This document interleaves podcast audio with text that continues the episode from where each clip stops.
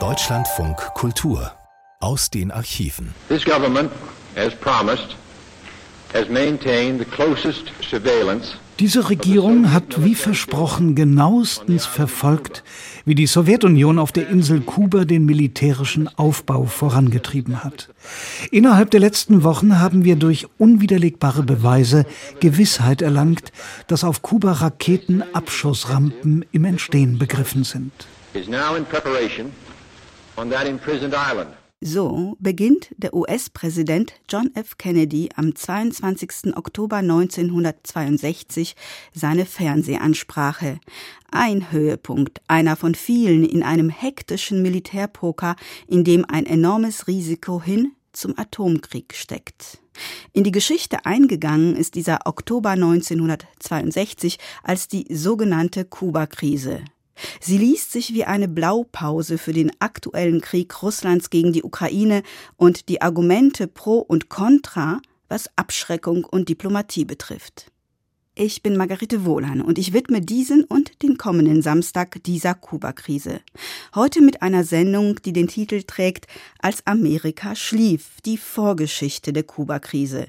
Sie ist im Deutschlandfunk gesendet worden, zwei Jahre nachdem diese Krise diplomatisch beigelegt worden ist, 1964.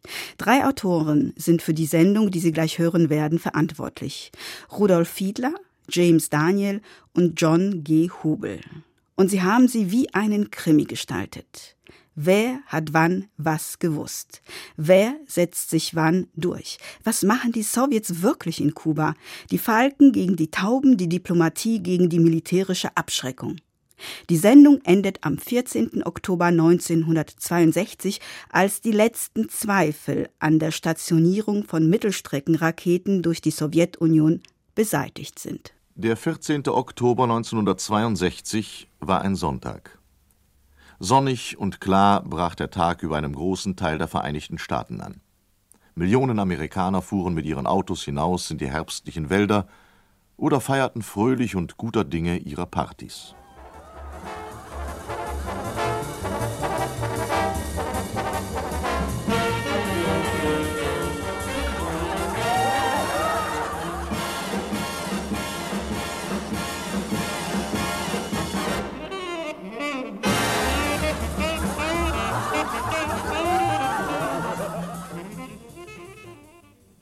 Im deutlichen Gegensatz dazu lud das politische Wetter weniger zur Fröhlichkeit ein.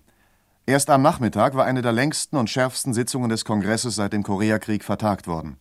Beide Parteien, die Republikaner und die Demokraten, richteten ihr Augenmerk auf die bevorstehenden Kongresswahlen vom 6. November. Viele Radio- und Fernsehhörer stellten am Nachmittag des 14. Oktober 1962 ihre Geräte ein, um die Aufzeichnung eines Interviews mit Präsident John F. Kennedy zu hören oder zu sehen. And I think it essential that we demonstrate, we in the United States, we in the Atlantic community, that we demonstrate our concern for their welfare. In seinem bekannten, kurz abgehackten Boston-Cambridge-Tonfall sagte der Präsident, seiner Meinung nach sei der wichtigste Punkt dieser Wahlen zum Kongress wirtschaftlicher Natur. In den Mittelpunkt seiner Ausführungen stellte daher Kennedy die Frage, kann unsere Wirtschaft auf vollen Touren produzieren oder nicht? Kennedys Gegenspieler, die Republikaner, meinten aber an diesem 14. Oktober, die Sorge um die nationale Sicherheit müsse das Hauptanliegen der amerikanischen Politik sein. Sie stellten daher in den Mittelpunkt der Kongresswahlen die Frage, Dürfen wir einen wachsenden sowjetischen Militärstützpunkt auf der Insel Kuba dulden, nur 150 Kilometer von der Küste der Vereinigten Staaten entfernt? Es war naheliegend, Kennedy auf diese höchst gegensätzliche Beurteilung der Lage anzusprechen. Mr. President, Sie sorgen sich um unsere Wirtschaft. Die Republikaner sorgen sich um unsere nationale Sicherheit.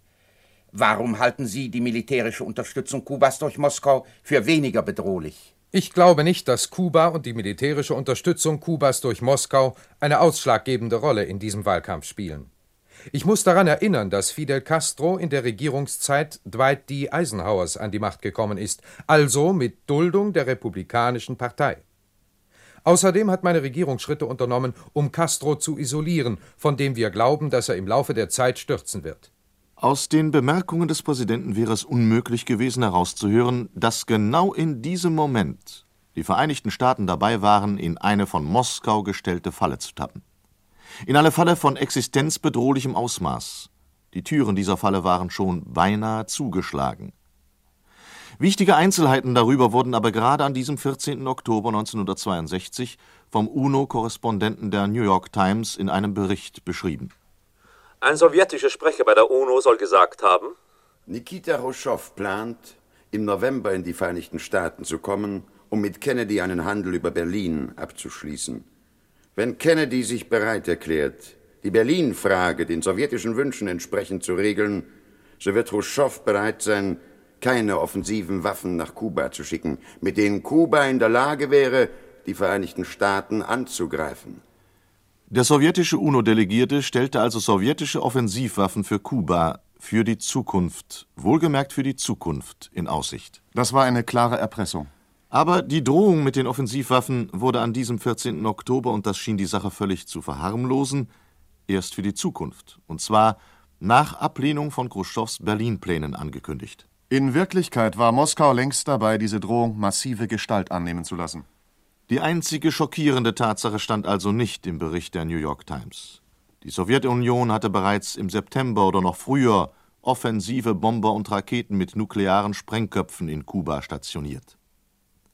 Moskau wartete nur noch die komplette Installierung ab, um dann mit diesen existenzbedrohenden Tatsachen den Vereinigten Staaten gegenüberzutreten. Seit Mitte Juli war im Durchschnitt täglich ein sowjetisches Schiff mit militärischen Ausrüstungen in Kuba eingetroffen. Ein Überschlag, der schwierig zu beweisen, aber auch schwerlich zu widerlegen ist, ergibt, dass die Sowjetunion von ihren begrenzten Mitteln den Gegenwert von mehr als einer Milliarde Dollar ausgegeben hat, um Kuba zu einem sowjetischen Stützpunkt auszubauen. Wie war es möglich, dass die Vereinigten Staaten nichts davon bemerkt hatten? Manche Geheimvorgänge im fernen Sibirien mögen den Amerikanern verborgen bleiben. Aber in Kuba, das von einem Schuljungen mit einem Außenbordmotorboot erreichbar ist? Die vorläufig naheliegendste Antwort ist, in den Vereinigten Staaten wusste man tatsächlich davon. Aber man weigerte sich einfach, den vorgelegten Beweisen zu glauben. Und die Kreml-Spezialisten? Sie alle mit einer einzigen Ausnahme versicherten dem Präsidenten, die Sowjets haben nie außerhalb ihres Landes nukleare Waffen stationiert. Und weil die Russen es nie getan hatten, nahm man nun mit Sicherheit an, dass sie es nie tun würden. Im August 1962 begannen kubanische Flüchtlinge, Washington mit Berichten zu überschwemmen über die Existenz von Raketen größerer Reichweite in Kuba. Informationen, die bei weniger selbstsicheren Empfängern wenigstens ein Erstaunen hätten hervorrufen müssen. Diese Berichte veranlassten die Führer der Parteien im Kongress, sich am 14. September 1962 zu einer Besprechung im Weißen Haus einzufinden. Danach hieß es Die Berichte sind nicht beweiskräftig. Einige dieser sogenannten Raketen haben sich sogar als Abflussrohre herausgestellt. Trotzdem, deutliche Warnungen waren laut geworden. Die Tagespresse berichtete über den militärischen Ausbau Kubas bereits seit Anfang 1962. General Thomas D. White, früher Generalstabschef der amerikanischen Luftwaffe, der auch viele Jahre im Spionagedienst gearbeitet hatte, sagte später darüber Lange vor Oktober 62 konnte man genügend Informationen allein der Tagespresse entnehmen, die zu der militärischen Schlussfolgerung hätten führen müssen, dass die Sowjets auf Kuba eine ernsthafte Gefahr für die Vereinigten Staaten darstellten. Bereits am 4. Januar 1962 zitierte David Lawrence in der New York Herald Tribune einen Bericht des State Department. Mehr als 100 Millionen Dollar militärischer Hilfe der Ostblockstaaten sind an Kuba gegangen. Ungefähr 300 Sowjetrussen und Tschechen halten sich als militärische Techniker in Kuba auf. Vier Wochen später, am 5. Februar 1962, veröffentlichte die New York Herald Tribune einen Bericht aus Südamerika. Während der Konferenz im Punta del Este sind dem amerikanischen Vertreter Berichte zugänglich gemacht worden, nach denen an Kuba erst 50 bis 100 MiG-Düsenjäger und eine vollständige Ausrüstung an anderen Ostblockwaffen besitzt. Weitere Schiffssendungen aus dem Osten werden wahrscheinlich Kurzstreckenraketen und Bomber enthalten. Am 11. Februar 1962 bemerkte der National Observer, 25 bis 30 Ostblockschiffe treffen jeden Monat mit Waffenladungen in Havanna ein. Der republikanische Senator von New York, Kenneth B. Keating, spielte jedoch die Hauptrolle beim Versuch, die Regierung und die Nation vor der Gefahr zu warnen, die vor ihrer Tür lauerte. Nach der Kuba-Krise gab Keating der Zeitschrift US News and World Report ein Interview. Senator, wann erhielten Sie zum ersten Mal Informationen über den sowjetischen militärischen Ausbau in Kuba? Mitte August erhielt ich die ersten Informationen darüber. Vermehrten sich dann diese Informationen? Ja. Meine erste Rede über dieses Thema hielt ich am 31. August 1962 im Sitzungssaal des Senats. Bis zum 12. Oktober hielt ich insgesamt zehn Reden im Senat und gab 14 öffentliche Erklärungen ab, in denen ich darauf drängte, etwas gegen den Ausbau eines Sowjetstützpunktes auf Kuba zu unternehmen. Senator, welche Informationsquellen hatten Sie? Ich erhielt meine Informationen entweder von Mitgliedern der amerikanischen Regierung oder aus anderen Quellen. Dabei spielten kubanische Flüchtlinge nur eine geringe Rolle. Alle Informationen wurden von offiziellen Stellen in der amerikanischen Regierung bestätigt, bevor ich irgendwelche Erklärungen abgab. Am 31. August 1962 erklärte Senator Keating vor dem Senat. Ich habe Informationen erhalten, wonach zwischen dem 3. und 15. August im kubanischen Hafen Mariel zehn bis zwölf große sowjetische Schiffe 1200 Soldaten in sowjetischen Arbeitsuniformen ausgeladen haben. Andere Beobachter haben sowjetische motorisierte Kolonnen in militärischer Formation auf kubanischen Straßen gesehen. Die Regierung Kennedy hat diese Informationen bestätigt. Die Pressestelle im Weißen Haus dementierte. Wir sind nicht im Besitze solcher Informationen. Doch Senator Keating wiederholte seine Angaben über sowjetische Soldaten auf Kuba in einem Fernsehinterview. Pierre Selinger, der Pressechef des Weißen Hauses, rügte daraufhin den Interviewer Martin Agronsky. Dabei behauptete der Pressechef, die Erklärung von Keating ist unwahr. Selinger schickte Senator Claire Engel ins Funkhaus. Senator Engel musste im gleichen Fernsehprogramm erklären, Senator Keating hat sich getäuscht, wie es nicht schlimmer geht. Keating zieht aus seinen Informationen falsche Schlussfolgerungen. Praktisch zur gleichen Zeit bestätigte Präsident Kennedy die Existenz sowjetischer Truppen, sowjetischen Materials und sowjetischer Flugabwehrraketen mit Abschussbasen in Kuba. Allerdings wurde der Ausbau als defensiv bezeichnet. Für einige Leute des amerikanischen Nachrichtendienstes sah die Sache bereits ganz anders aus. Diese Männer fühlten sich seit Mitte Juli zunehmend ungemütlicher, als der sowjetische Seeverkehr nach Kuba sprunghaft zunahm. Der amerikanische Nachrichtendienst auf der Insel wurde verstärkt. Es war bekannt, dass tausende sowjetische Soldaten unter der Tarnbezeichnung Techniker auf der Insel gelandet waren und Castros Armee fest unter ihre Kontrolle nahm. Kubanische Flüchtlinge wurden von den Männern des amerikanischen Nachrichtendienstes erschöpfend ausgefragt. Während des ganzen Monats August ließen die sowjetischen Lieferungen nicht nach. Weiterhin kamen große Schiffe, die alles Mögliche geladen haben konnten. Elektronische Geräte, Apparate, um die Abschüsse von Cape Canaveral zu beobachten, Panzer, Artillerie und andere Waffen. Präsident Kennedy wurde laufend informiert und erfuhr auch, dass seine Geheimdienstleute mit wachsender Nervosität die Entwicklung in Kuba beobachteten. Kennedys engste Berater jedoch begegneten diesen Informationen mit größtem Misstrauen. Ende August 1962 hatte sich die Nervosität weiterhin verstärkt. Neu angekommene Flüchtlinge berichteten von unheilvollen Hüllen, Raketenhüllen an abgelegenen Plätzen. Der Verdacht der Nachrichtenexperten verstärkte sich. Warum haben die Sowjets in den letzten Wochen so viele Charterverträge mit privaten Reedereien rückgängig gemacht und so viele Ladungen auf sowjetische Schiffe verpackt? Warum wurde nie etwas über Deck transportiert? Wenn nur taktische und defensive Waffen geladen waren, warum machte man dann eine so große Geheimnistuerei daraus? Was befand sich jetzt noch unsichtbar auf der Insel, das man so geheim halten musste? Was haben die Sowjets noch zu verstecken? Das sind die Fragen, hinter die wir noch kommen müssen. Anfang September trat im Oberkommando des amerikanischen Nachrichtendienstes ein Ausschuss von allerhöchsten Beamten zusammen, um diese Fragen zu studieren und sie endlich zu beantworten. Der Vorsitzende dieses Ausschusses war der Direktor der CIA, John McCone. Weitere Mitglieder waren die Chefs des FBI, der Armee, der Marine und der Luftwaffe. Seit Anfang August hatte der Direktor der CIA, McCone, die Regierung gewarnt. Der Kreml wird wahrscheinlich versuchen, offensive Raketen auf Kuba zu stationieren. Der Kreml wird wahrscheinlich versuchen, offensive Raketen auf Kuba zu stationieren. Von einer Europareise telegrafierte John McCone dringende Warnungen. Meine Vermutungen haben sich verstärkt.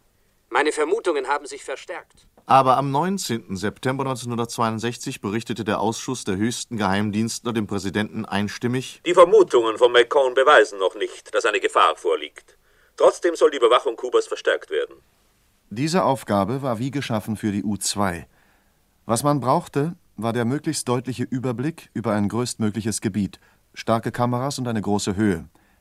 Dennoch waren die U-2-Operationen immer sehr riskant. Wenn die Sowjets wirklich etwas Wichtiges in Kuba vorhaben und eine U-2 abschießen, dann müssen wir mit propagandistischen Schlägen Moskaus rechnen, die mindestens der Panne von Sverdlovsk entsprechen werden. Ein neuer U-2-Fall wird eine starke Kritik von Seiten der Neutralen bewirken und einen Zwist unter unseren Verbündeten hervorrufen. Außerdem den Kommunisten die Propagandaarbeit in Lateinamerika erleichtern. Eine Wiederholung der U-2-Panne wird bei uns einigen Leuten wieder den Posten kosten und alle unsere Bemühungen um entscheidende Monate zurückwerfen. Trotzdem verlangt es die Sicherheit im nuklearen Zeitalter, dass man einige Risiken auf sich nimmt. Seit der damalige Präsident Dwight D. Eisenhower die diplomatischen Beziehungen mit Kuba abgebrochen hatte, wurden monatlich zwei U-2-Flüge über Kuba durchgeführt. Das schien genügend. Keine wichtige militärische Entwicklung, so dachte man, konnte einer rechtzeitigen Entdeckung entgehen. Auch jetzt wollte man noch immer nicht recht glauben, dass in Kuba offensive Waffen installiert werden könnten. Aber da die Leute der Nachrichtendienste darauf bestanden, dass man das U-2-Risiko auf vier Flüge im Monat verdopple, gab man ihrem Drängen nach. Der hochpolitischen und hochexplosiven Angelegenheit wegen lag die letzte Entscheidung freilich beim Präsidenten. Präsident Kennedy willigte sofort ein. Leise Töne der Besorgnis konnte man jetzt aus seinen Erklärungen heraushören. Als Antwort auf einige politische Kritiken wiederholte Kennedy am 4. September 1962, er glaube fest daran, dass die sowjetischen Waffenlieferungen nur defensive Waffen enthielten und dass darin keine Gefahr für die westliche Hemisphäre enthalten sei. Kennedy fügte jedoch hinzu, sollte es aber anders sein, so würde dies die schwersten Folgen nach sich ziehen. Eine alarmierende Einzelheit war bei einem U-2-Flug am 29. August in der Gegend von San Cristobal im westlichen Kuba entdeckt worden. Aufnahmen zeigten, dass die Sowjets Batterien von Abwehrraketen mit einer Reichweite von 40 Kilometern aufgebaut hatten. Man glaubt, dass es diese Raketen waren, die 1960 den Piloten Powers über Russland abschossen und Khrushchev damit den Vorwand lieferten, die Pariser Gipfelkonferenz zum Platzen zu bringen.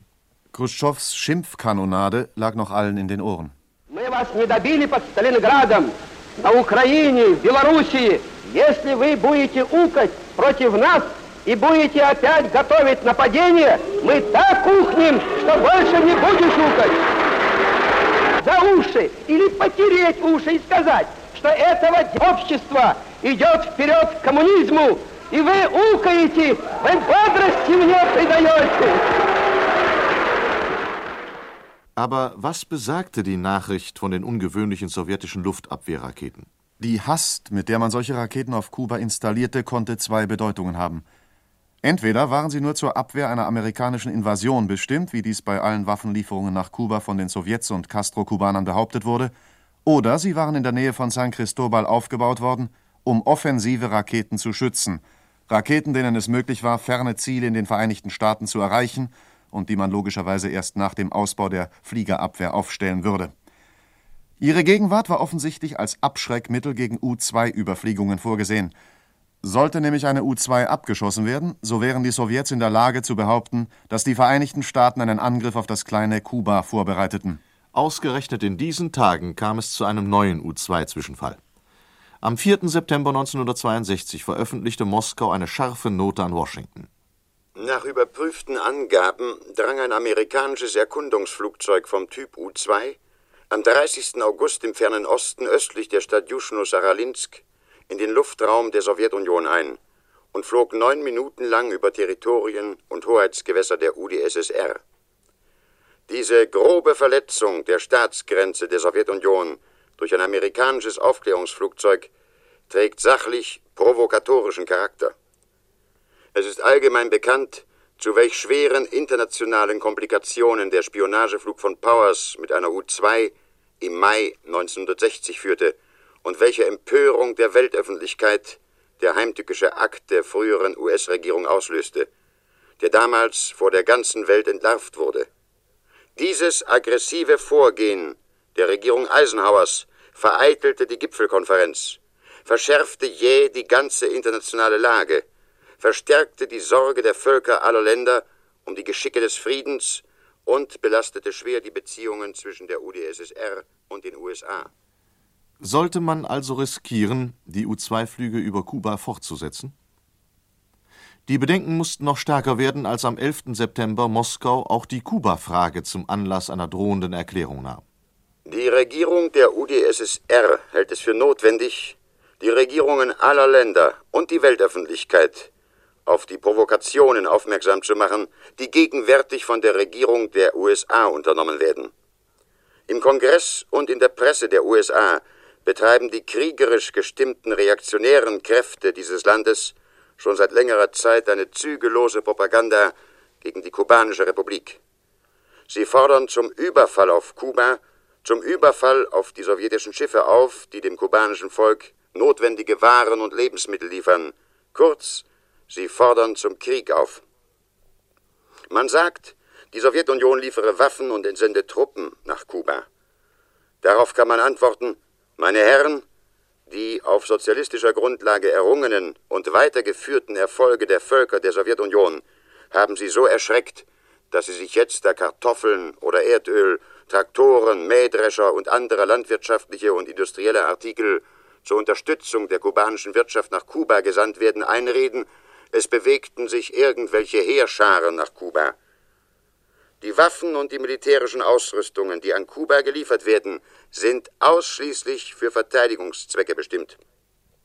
Die Sowjetunion hat es nicht nötig, ihr zur Verfügung stehende Mittel für die Abwehr einer Aggression oder für einen Gegenschlag in irgendein anderes Land, zum Beispiel nach Kuba, zu verlagern. Unsere nuklearen Mittel sind in ihrer Sprengkraft so mächtig, und die Sowjetunion verfügt über so mächtige Raketenträger für diese Kernladungen, dass es sich erübrigt, nach einem Platz für ihre Stationierung irgendwo außerhalb der Sowjetunion zu suchen.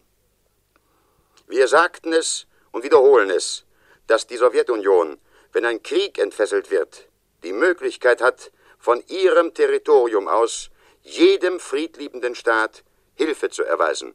Und das nicht nur Kuba. Während einer Pressekonferenz am 13. September gab Kennedy eine Antwort auf die Moskauer Beschuldigungen und Drohungen. Es ist in den letzten Tagen sehr viel von der Lage in Kuba die Rede gewesen. Und ich möchte diese Gelegenheit benutzen, um die Dinge in die richtige Perspektive zu rücken. Es ist bedauerlich, dass leichtfertiges Gerede in unserem Land dazu dienen könnte, der kommunistischen Behauptung, dass eine Bedrohung Kubas durch uns existiere, einen dünnen Hauch von Rechtfertigung zu geben. Wenn zu irgendeinem Zeitpunkt die kommunistische Aufrüstung in Kuba unsere Sicherheit beeinträchtigen oder gefährden sollte, oder Kuba ein offensiver militärischer Stützpunkt der Sowjetunion von bedeutender Kapazität werden sollte, dann werden die USA alles Notwendige tun, um ihre eigene Sicherheit und die ihrer Verbündeten zu schützen. In der Zwischenzeit haben wir die Absicht, alles in unseren Kräften Stehende zu tun, um das Entstehen einer solchen Bedrohung überhaupt zu verhindern. Kennedys Warnung schien sehr deutlich zu sein. Gleichzeitig wurden die für einige Tage gestoppten U-2-Flüge wieder aufgenommen. Allerdings wurden sie entweder rings um Kuba ausgeführt, um den sowjetischen Flugabwehrraketen aus dem Weg zu gehen, oder aber über Geländestücke, die weniger stark geschützt waren. Dabei umflog man genau die Gegend, die sich später als kritisch herausstellen sollte. Das bei diesen Flügen fotografierte Kuba verriet nichts. Vor allem schien es unberührt von gefährlichen strategischen Waffen. Gleichzeitig waren die Aufklärungsflieger der Marine stark beschäftigt indem sie Flugzeugträger, die auf Routineübung in der Karibischen See kreuzten, als ihre Basis benutzten, konnten sie sich im Tiefflug die Kuba anlaufenden Schiffe etwas genauer ansehen.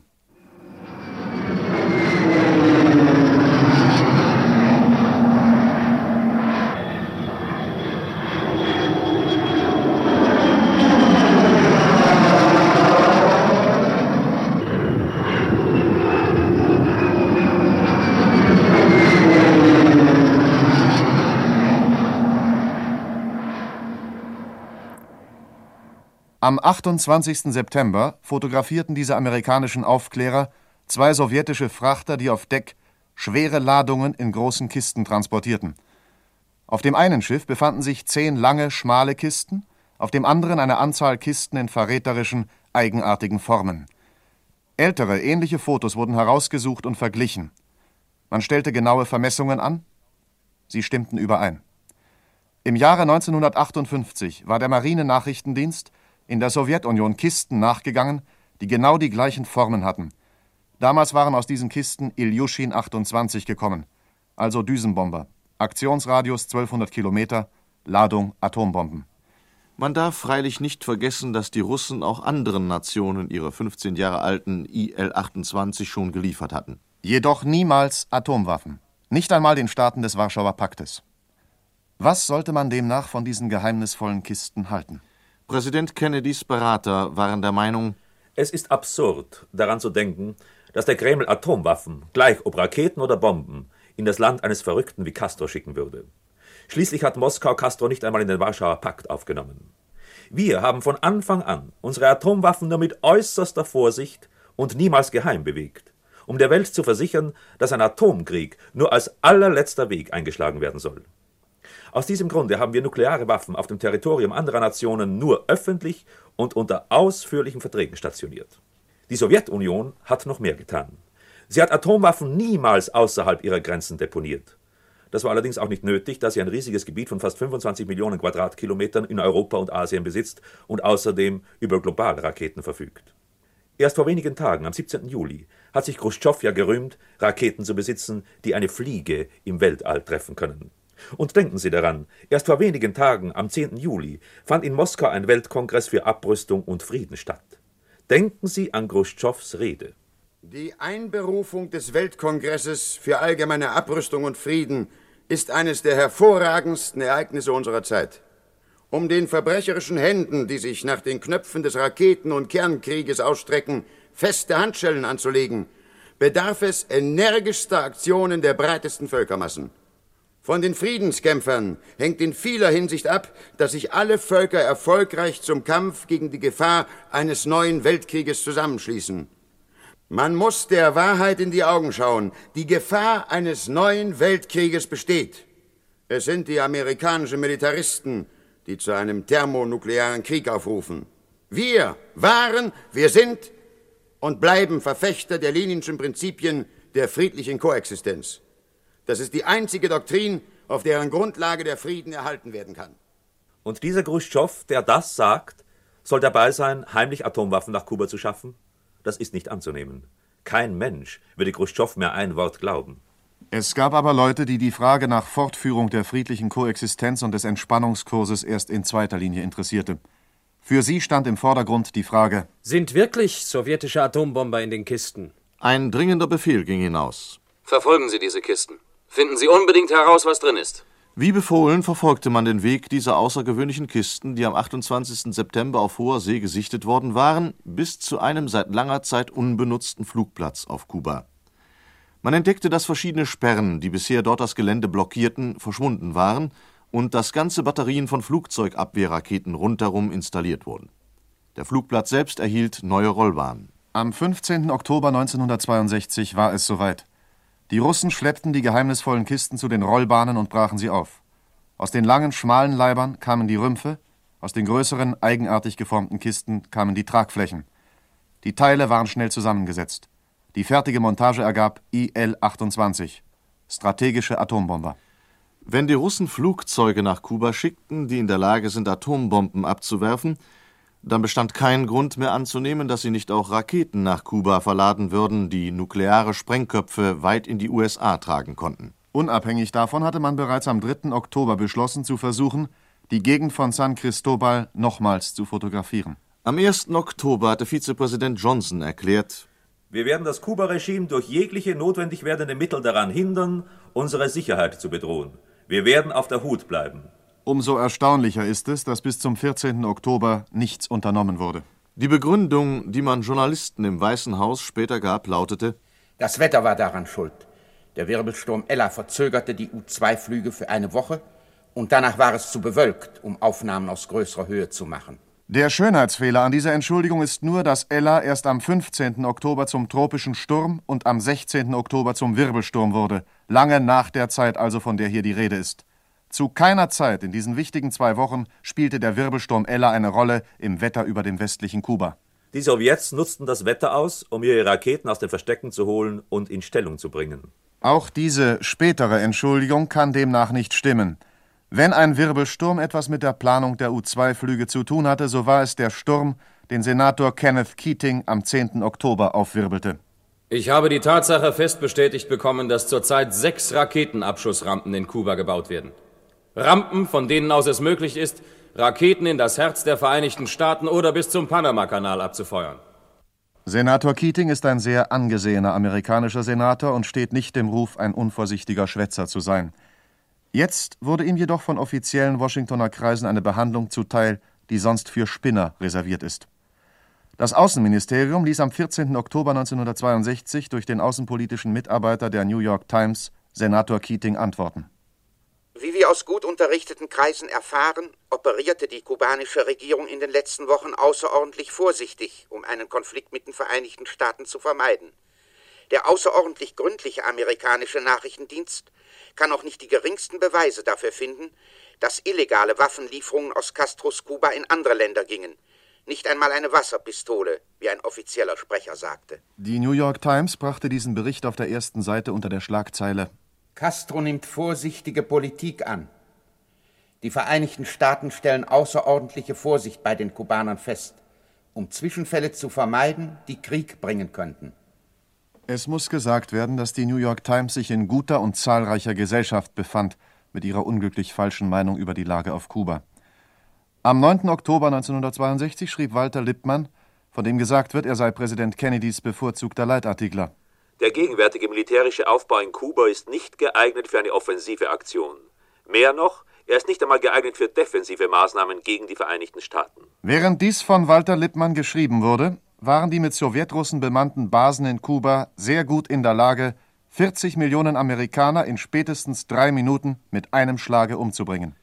In einem anderen Artikel wurde Keating als politisierender Senator scharf kritisiert da er unverantwortlich handle und seine privaten Berichte über geheime militärische Informationen veröffentliche, ohne sich die Mühe zu machen, mit Leuten seiner eigenen Regierung vorher Rücksprache zu nehmen. Es wurde behauptet, dass dies nur Verwirrung hervorrufen müsste, da Keatings Informationen über Raketenabschussrampen vom Außenministerium glatt bestritten worden seien. In einigen anderen Zeitungen wurde beklagt, dass New York einen Senator habe, der falsche Anschuldigungen mache und die Nation in einen Krieg zu stürzen versuche. Der endgültige Beweis, wie fest Amerika am Sonntag, dem 14. Oktober schlief, musste jedem sowjetischen Beobachter deutlich werden, der an diesem schicksalhaften 14. Oktober 1962 das Fernsehprogramm in Amerika einschaltete. An diesem Tage entdeckte eine U-2 nicht nur die später für so sensationell empfundenen Abschussrampen.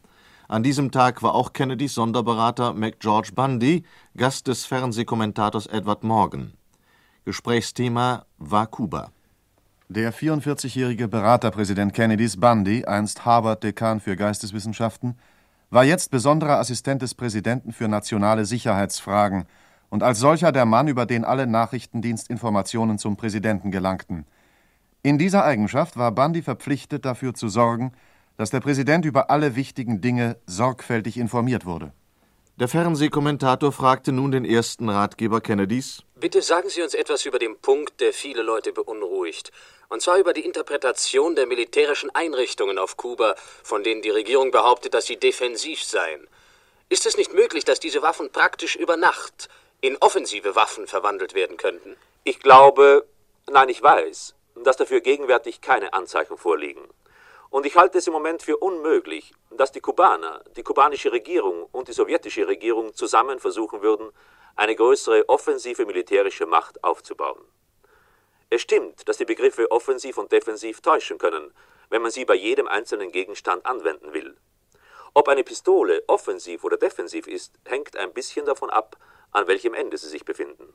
Das waren genau die Worte, mit denen die Sowjets Washingtoner Kreise beeinflusst hatten, um ihrem Plan in Kuba zum Erfolg zu verhelfen. Wochenlang hatte Khrushchev persönliche Noten an Kennedy gesandt, in denen er immer wieder darauf hinwies, ob Waffen offensiv oder defensiv sind, hängt davon ab, wie man sie anwendet. Sowjetische Beobachter, die dem Ratgeber Kennedys McGeorge Bundy zuhörten, werden gestrahlt haben, wie erfolgreich ihr Täuschungsmanöver gelungen war. Am Ende des Fernsehinterviews gab Bundy noch eine allgemeine Entschuldigung für die bisherigen sowjetischen Waffenlieferungen an Kuba und auch für die zukünftigen. Bis jetzt fällt alles, was an Kuba geliefert ist, in ein Hilfsprogramm, das die Sowjetunion auch anderen neutralen Staaten, wie zum Beispiel Ägypten und Indonesien, zur Verfügung stellt. Und es würde mich nicht überraschen, weitere militärische Hilfe dieser Art zu sehen. So etwas wird eine Insel wie Kuba mit sechs Millionen Einwohnern und fünf oder sechstausend sowjetischen Technikern und Spezialisten nicht in eine größere Gefahr für die Vereinigten Staaten verwandeln. Und ich glaube, dass die meisten Amerikaner nicht die Meinung der wenigen teilen, die sich plötzlich benehmen, als habe diese Art von militärischer Unterstützung eine tödliche Gefahr für uns geschaffen. Sie hat es nicht. So standen die Dinge am 14. Oktober 1962. Es war also ein höchst friedlicher und wenig beunruhigender Sonntag. Wir sagten schon, Millionen Amerikaner fuhren mit ihren Autos hinaus in die herbstlichen Wälder oder feierten fröhlich und guter Dinge ihre Partys.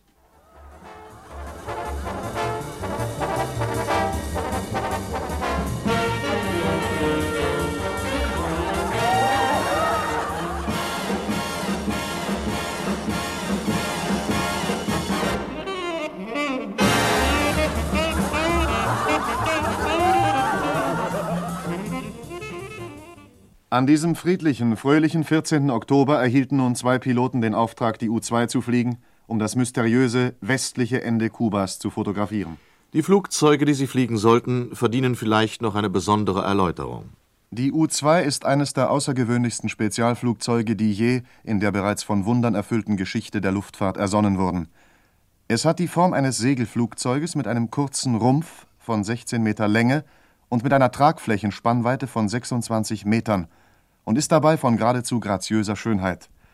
Dieses Aufklärungsflugzeug ist in der Lage, in Höhen von mehr als 22.000 Metern über eine Distanz bis zu 6.000 Kilometer zu fliegen. Und es tut all das mit weniger als 4.000 Litern Benzinverbrauch, selbst wenn es das Gewicht von Extratanks tragen muss. Die Auftriebskraft der Tragflächen ist so groß, dass die U-2, wenn sie einmal in der Luft ist, ihre Düsenaggregate nur noch leer laufen lässt. Ein gelegentliches Gasgeben genügt, um das Flugzeug wieder für mehrere hundert Kilometer gleiten zu lassen. Wie ein träger Falke, der sich vom Luftauftrieb über einem Kornfeld tragen lässt. Wie der Falke hat auch die U-2 ein phänomenales Sehvermögen. Kameras sind durch sieben Luken an der Unterseite des Flugzeuges nach unten gerichtet. Sie haben so starke Linsen, dass die Fotoleute, die die Aufnahmen entziffern müssen, keine Mühe haben, auf einer Aufnahme aus einer Höhe von zwölf Kilometer eine Spielkarte oder aus 18 Kilometer Höhe die Schlagzeile einer Zeitung erkennen können. Dazu kommt, dass spezielle Filter an den Kameras in der Lage sind, zum Beispiel das echte Grün der Pflanzen von dem falschen Grün einer Tarnung zu unterscheiden.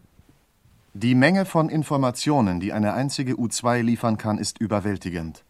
Bei einer Flughöhe von 22 Kilometern können die Kameras einen Streifen Land von 200 Kilometer Breite und 5000 Kilometer Länge auf 4000 Bilderpaare fotografieren. Würde man die entwickelten Bilder nebeneinander legen, so würden sie eine Straße von 6 Meter Breite und 16 Kilometer Länge bedecken. Jedes Paar der Bilder überschneidet sich ein wenig und ermöglicht es dadurch, den Experten die Höhe eines Gegenstandes bis auf wenige Zentimeter zu bestimmen. Weiterhin vermerkt ein spezieller Apparat den genauen Breiten- und Längengrad jeder Aufnahme was erlaubt, den genauen Standort eines interessanten Gegenstandes auf eine gewöhnliche Landkarte zu übertragen.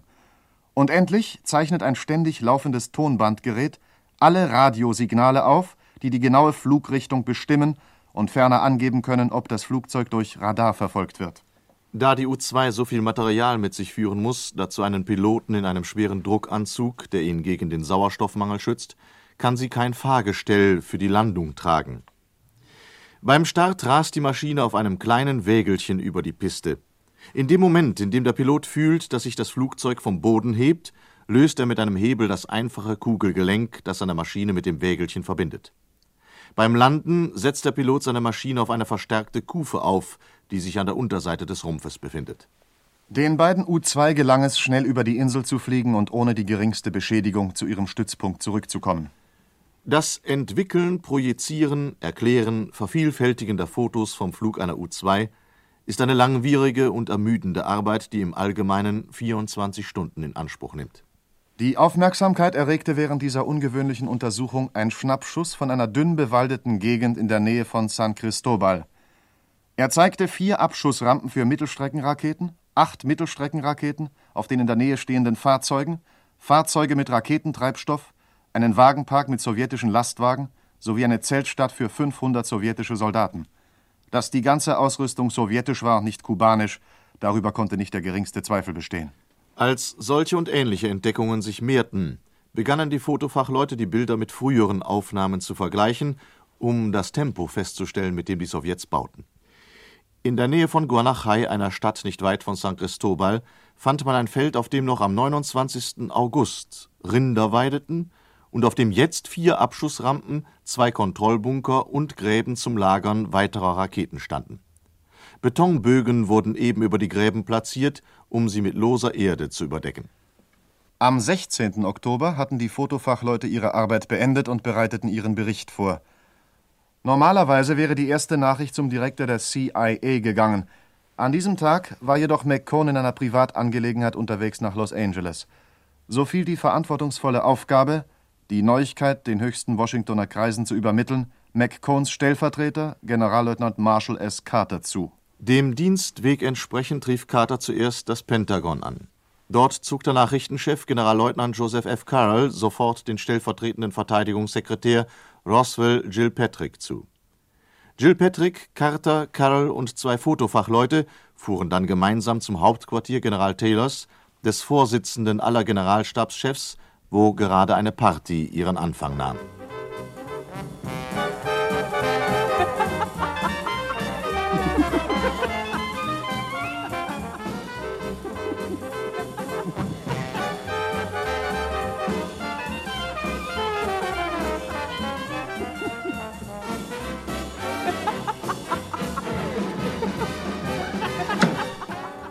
Außer Hörweite von den Gästen kam man hier zu der Überzeugung, dass die Sowjets zweifellos das bisher heimtückischste Spiel des Atomzeitalters gespielt hatten.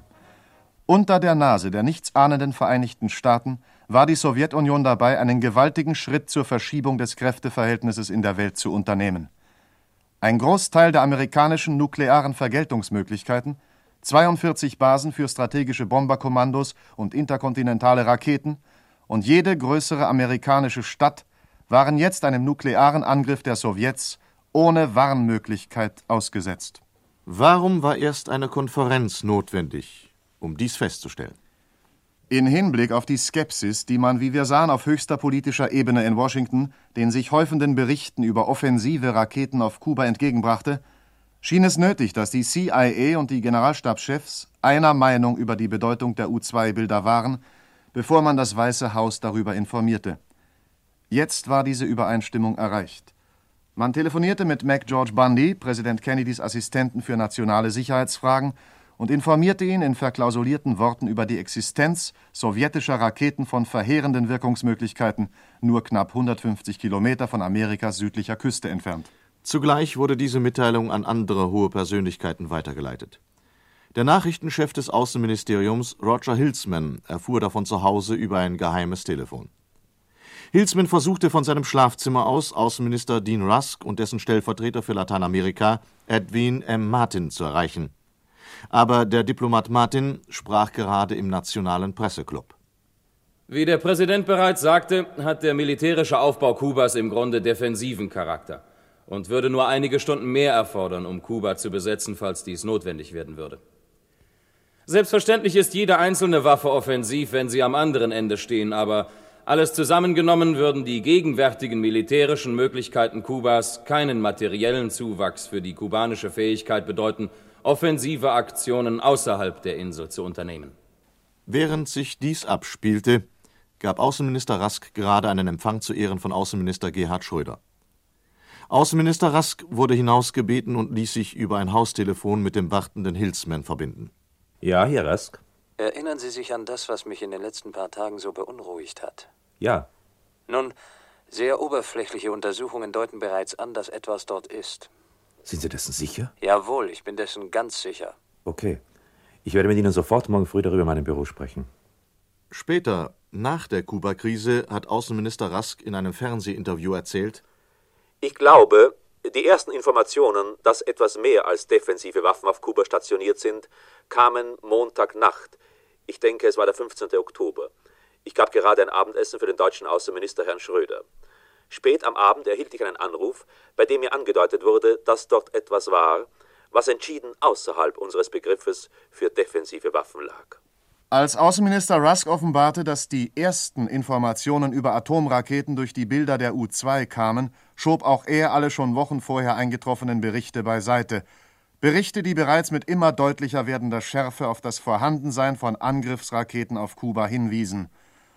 Aufgrund dieser Bemerkungen des amerikanischen Außenministers könnte man annehmen, dass vor der Erfindung der U-2 und ihrer fantastischen Kameras kein zuverlässiger Informationsdienst bestand. Doch selbst die sensationelle Bestätigung des bestehenden Verdachtes durch die U-2-Aufnahmen, wie wurde sie aufgenommen? Man kann da nur eine scheinbar lässige Reaktion der höchsten zivilen Kreise gegenüber den Bildern der U-2 feststellen. Noch am 15. Oktober abends hatten alle, die es wissen mussten, davon erfahren. Mit einer Ausnahme freilich. Der Oberkommandierende der amerikanischen Streitkräfte und Präsident von 180 Millionen Amerikanern, John F. Kennedy, erfuhr es nicht. Sein Assistent für nationale Sicherheitsfragen McGeorge Bundy, der für die Alarmierung des Präsidenten verantwortlich war, nahm das Geheimnis zunächst einmal mit ins Bett. Vor dem Einschlafen fragte Bundy sich bestimmt, ob er es hätte vermeiden können, noch am Tag zuvor im Fernsehprogramm zu sagen: Ich halte es im Moment für unmöglich, dass die Kubaner, die kubanische Regierung und die sowjetische Regierung gemeinsam versuchen würden, eine größere offensive militärische Macht zu installieren. Nun lagen die Beweise vor. Wie sollte er seine jetzt offenkundig gewordene falsche Unterrichtung der amerikanischen Öffentlichkeit dem Präsidenten, der Öffentlichkeit und seinen Gegnern erklären? War es nicht dumm, sehr dumm gewesen, die ständigen Warnungen zu überhören? Am nächsten Morgen, am 16. Oktober 1962 um 8 Uhr, betrat ein Nachrichtenoffizier begleitet von zwei Fotofachleuten mit Akten und Fotografien beladen den westlichen Flügel des Weißen Hauses.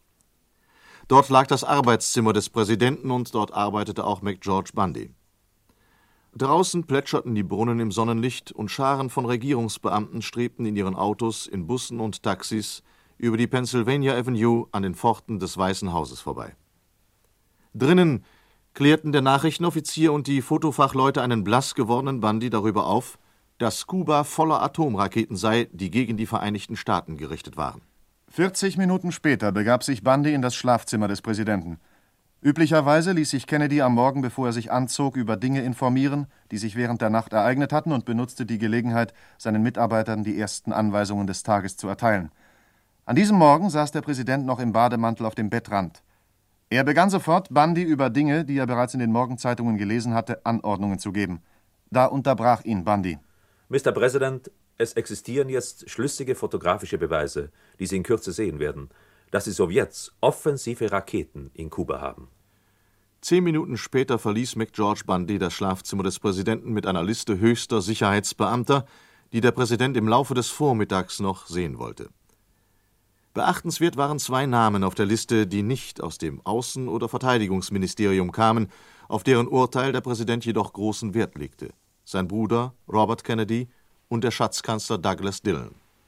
Als Mac Bundy gegangen war, hatte der Präsident wahrscheinlich einigen Grund zum Nachdenken. Seine Nachrichtendienste schienen mit ihren Beobachtungen auf Draht gewesen zu sein. Aber irgendwo bei der Auswertung, bei der Erläuterung oder bei der Verständnisbereitschaft schien eine ziemliche Lücke zu klaffen.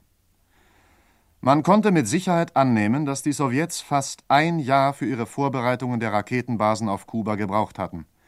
Die Raketen waren hinter dem Ural hergestellt, auf dem Land- und Seeweg um die halbe Welt transportiert und in Kuba aufgebaut worden. Und das alles ohne auch nur das Vertrauen Washingtons darauf, dass Nikita Khrushchev so etwas nie tun würde, im geringsten zu erschüttern. Ein erstaunlicher Faktor ist die Rolle, die Khrushchev persönlich bei der Festigung dieser amerikanischen Vertrauensseligkeit spielte. Nach dem Treffen in Wien im Juni 1961 hatten Kennedy und Khrushchev die Gewohnheit angenommen, regelmäßig private Mitteilungen, teils direkt, teils durch Mittelsmänner auszutauschen. Sie nahmen wohl an, dass Mitteilungen offener sein können, wenn Regierungsoberhäupter diese Art von Verbindung pflegen, als dies bei öffentlichen Erklärungen der Fall ist, da die Reaktion der Öffentlichkeit und die der Verbündeten beachtet werden müssen. Ein Mittelsmann, dessen sich sowohl Kennedy als auch Khrushchev bedienten, war Genosse Bolschakow, Mitglied der sowjetischen Botschaft in Washington. Bolschakow ist ein sehr umgänglicher Sowjetmensch, der zuerst neun Jahre lang Korrespondent der TASS war und später für die Verteilung der sowjetischen Propagandazeitschrift Sowjetunion in englischer Sprache verantwortlich wurde. Während einiger Jahre war Bolschakow Mittelsmann für mehrere Politiker, unter anderem für Robert Kennedy, der über Bolschakow die ganz privaten Ansichten des Präsidenten an Khrushchev weitergab. Ungefähr am 1. Oktober 1962 weilte Bolschakow in Moskau, um von Khrushchev und dem stellvertretenden Ministerpräsidenten Anastas Mikojan Weisungen zu erhalten.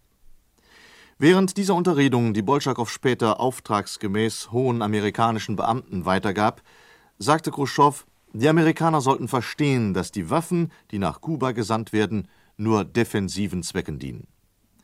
Mikojan beauftragte Bolschakow, Präsident Kennedy selbst davon zu überzeugen, dass nur Flugabwehrraketen geliefert wurden, die nicht in der Lage waren, Ziele in Amerika zu erreichen. Bolschakow eilte nach Washington zurück und berichtete Robert Kennedy. Am 9. und 10. Oktober 1962 war sein Bericht in Washingtoner Regierungskreisen weitgehend bekannt. Damit wurde der Glaube der amerikanischen Regierung bestärkt, dass sich noch am Sonntag, dem 14. Oktober, keine Waffen auf Kuba befänden, die in der Lage gewesen wären, die Vereinigten Staaten anzugreifen.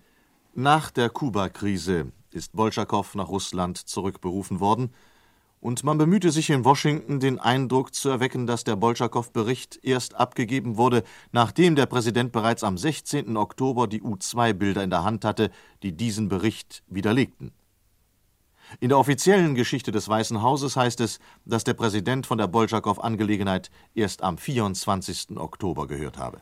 Das könnte tatsächlich stimmen, setzt aber voraus, dass Robert Kennedy, McGeorge Bundy und andere es unterlassen hatten, den Präsidenten über das Zusammentreffen Bolschakows mit ihnen und mit Khrushchev und Mikojan zu unterrichten. Ist dies der Fall, so liegt ein weiterer Beweis vor für die mangelhafte Weitergabe wichtiger Informationen, die der Präsident bereits zwei bis drei Wochen früher hätte erhalten sollen.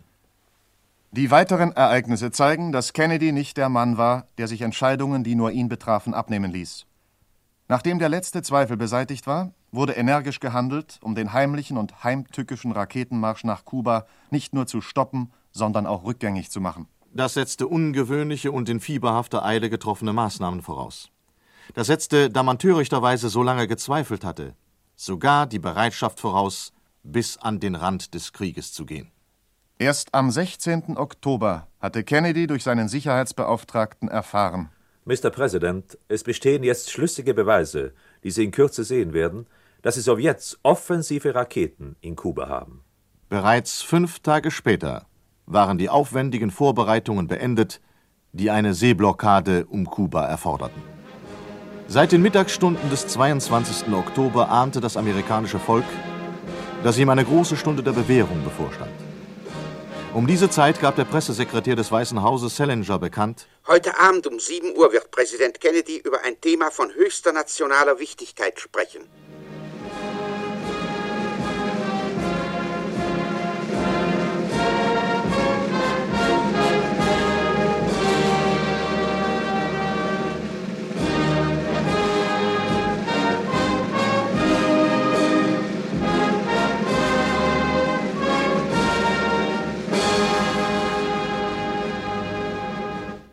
Als Amerika schlief, die Vorgeschichte der Kubakrise von Rudolf Fiedler, James Daniel und John G. Hubel, gesendet im Deutschlandfunk am 13. Oktober 1964. Und ich weiß nicht, wie es Ihnen ging. Ich hatte manchmal schon den Eindruck, dass Passagen ideologisch gefärbt waren, wenn es zum Beispiel hieß, Sowjetische Beobachter, die dem Ratgeber Kennedys McGeorge Bundy zuhörten, werden gestrahlt haben, wie erfolgreich ihr Täuschungsmanöver gelungen war. Nicht schwer, so etwas zu sagen, finde ich zwei Jahre später, wenn alle Fakten bekannt sind und die Welt weiß, dass die Angst vor dem Atomkrieg zu Recht bestand. Am kommenden Samstag geht es um die 13 Tage, in denen die Welt am Rande eines Atomkriegs stand. Dann auch mit einem Beitrag aus dem DDR-Rundfunk. Ich bin Margarete Wohlan. Machen Sie's gut.